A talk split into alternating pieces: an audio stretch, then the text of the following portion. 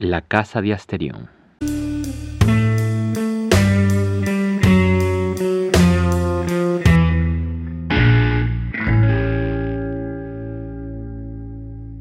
La revolución industrial produjo muchos cambios en la vida de los hombres, entre ellos el más importante, la supresión de la esclavitud. No porque fuera inmoral o fuera inhumano, sino porque no era rentable ni eficiente. Existía un sistema más eficaz, conveniente y persuasible, el trabajo asalariado. Esta esclavitud 2.0 obligó a los estados a fundar la educación masiva para mm, domesticar a los hombres en un nuevo ámbito industrial, en el cual tenían que ingresar como mano de obra. Así pues, la educación para las masas en el siglo XIX fue un proceso de domesticación, de programar a los hombres para comportarse durante la jornada laboral como un trabajador, para contener sus deseos más animales. La educación para las masas tiene como finalidad dosificar a los hombres en provecho de los empleadores. Incluso hasta llegó a identificarse al hombre con su profesión.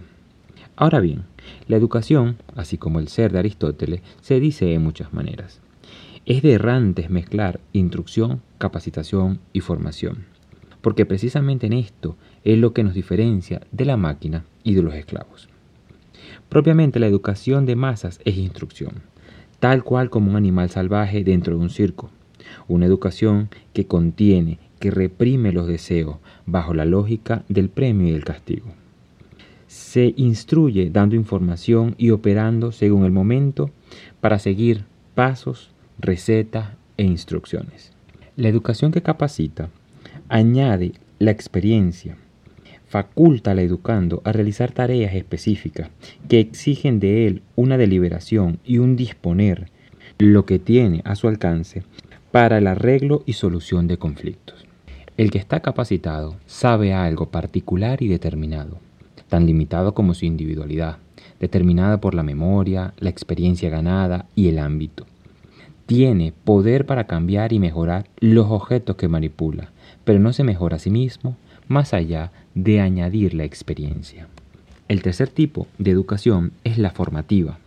Este es un proceso de liberación y de poética, pues permite cambiarse a sí mismo y a los demás, y cambiar los patrones inconscientes que hemos adquirido mediante el lenguaje, la educación de la familia, la religión, la experiencia cotidiana.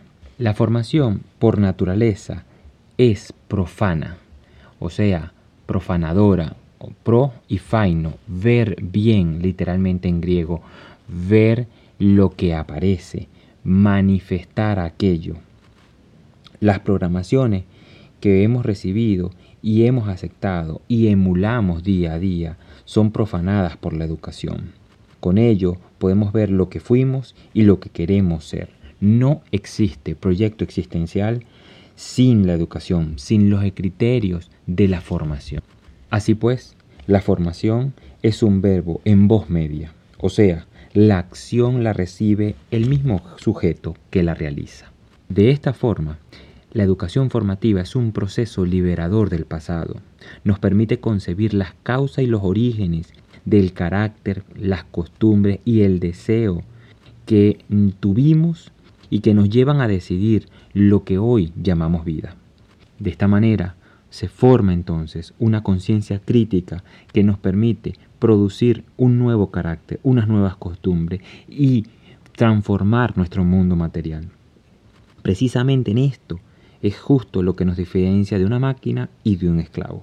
Y si bien es cierto que compartimos la programación de un tercero para que realicemos actividades que solo benefician al programador, nunca la máquina tendrá conciencia de que fue programada ni que beneficia a su programador y que ella solo puede operar bajo los criterios de la programación.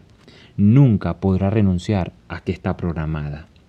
En cambio, el hombre, después de ser educado, es consciente de lo que lo oprime, de ser útil para sí, de renunciar a aquello que no lo mejora.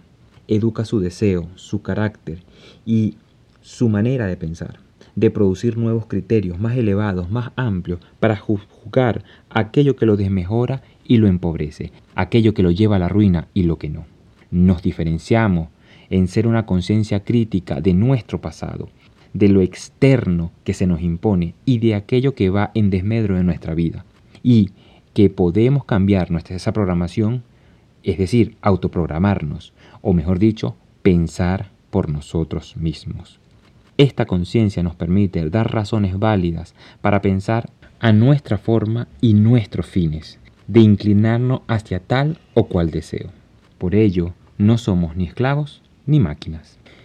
El hombre formado no es un genio, ni escucha música exquisita, ni ve cine culto, ni lee en varios idiomas.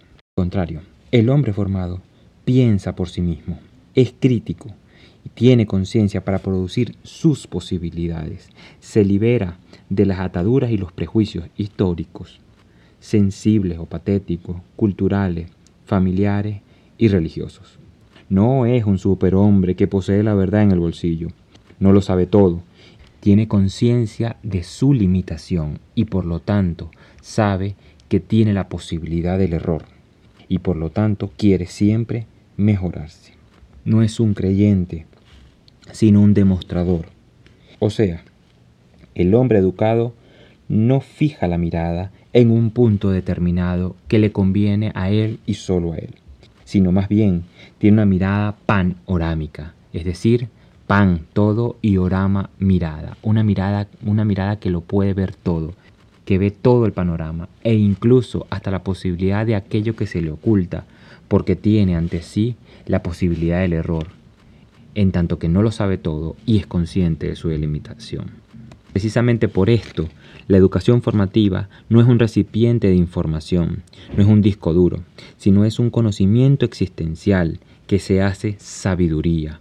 Es un conocimiento y una educación del carácter, del cuerpo, del alma, para la vida y por sí mismo. Por estas razones se equivocan quienes hablan, por no decir deliberan, de ideologización, pues suponen que la formación es, pasiva, que es una programación más. De allí que confiesen toda su ignorancia sobre la naturaleza de la formación y la libertad. En el fondo, la ideología o superstición no es más que el fijarse en un punto único en renunciar a la capacidad de renunciar a las programaciones, a las ataduras y a los prejuicios.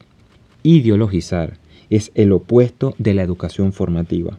Es el proceso de esclavización consensuada, un antivalor de la república, de la igualdad, de la libertad y por lo tanto de la democracia.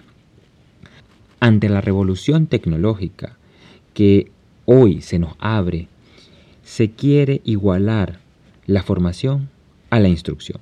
Y sabemos que el propósito no es ni beneficioso ni mejorador. En el fondo, la pregunta por la educación formativa habla sobre la vida, sobre la capacidad que tenemos de dar proporciones y medidas, de ver los matices, la diferencia y la profundidad de las cosas. Lo que confiesa un mundo de blancos y negros, de buenos y malos, del mejor y el peor. Es la carencia de educación, de formación, de mesura. Un mundo de animales domesticados peleando por quién es más esclavo. Sin educación no hay posibilidad de sistemas democráticos ni aristocráticos, solo teocracias gobernadas por un monarca despótico y tiránico. La sociedad postindustrial, esta de la era tecnológica de la informática, nos obliga a crear un nuevo paradigma de formación, de educación formativa para todos, sustentable y sostenible, o volver a las teocracias despóticas, en la cual pensar por sí mismos es ser un enemigo público.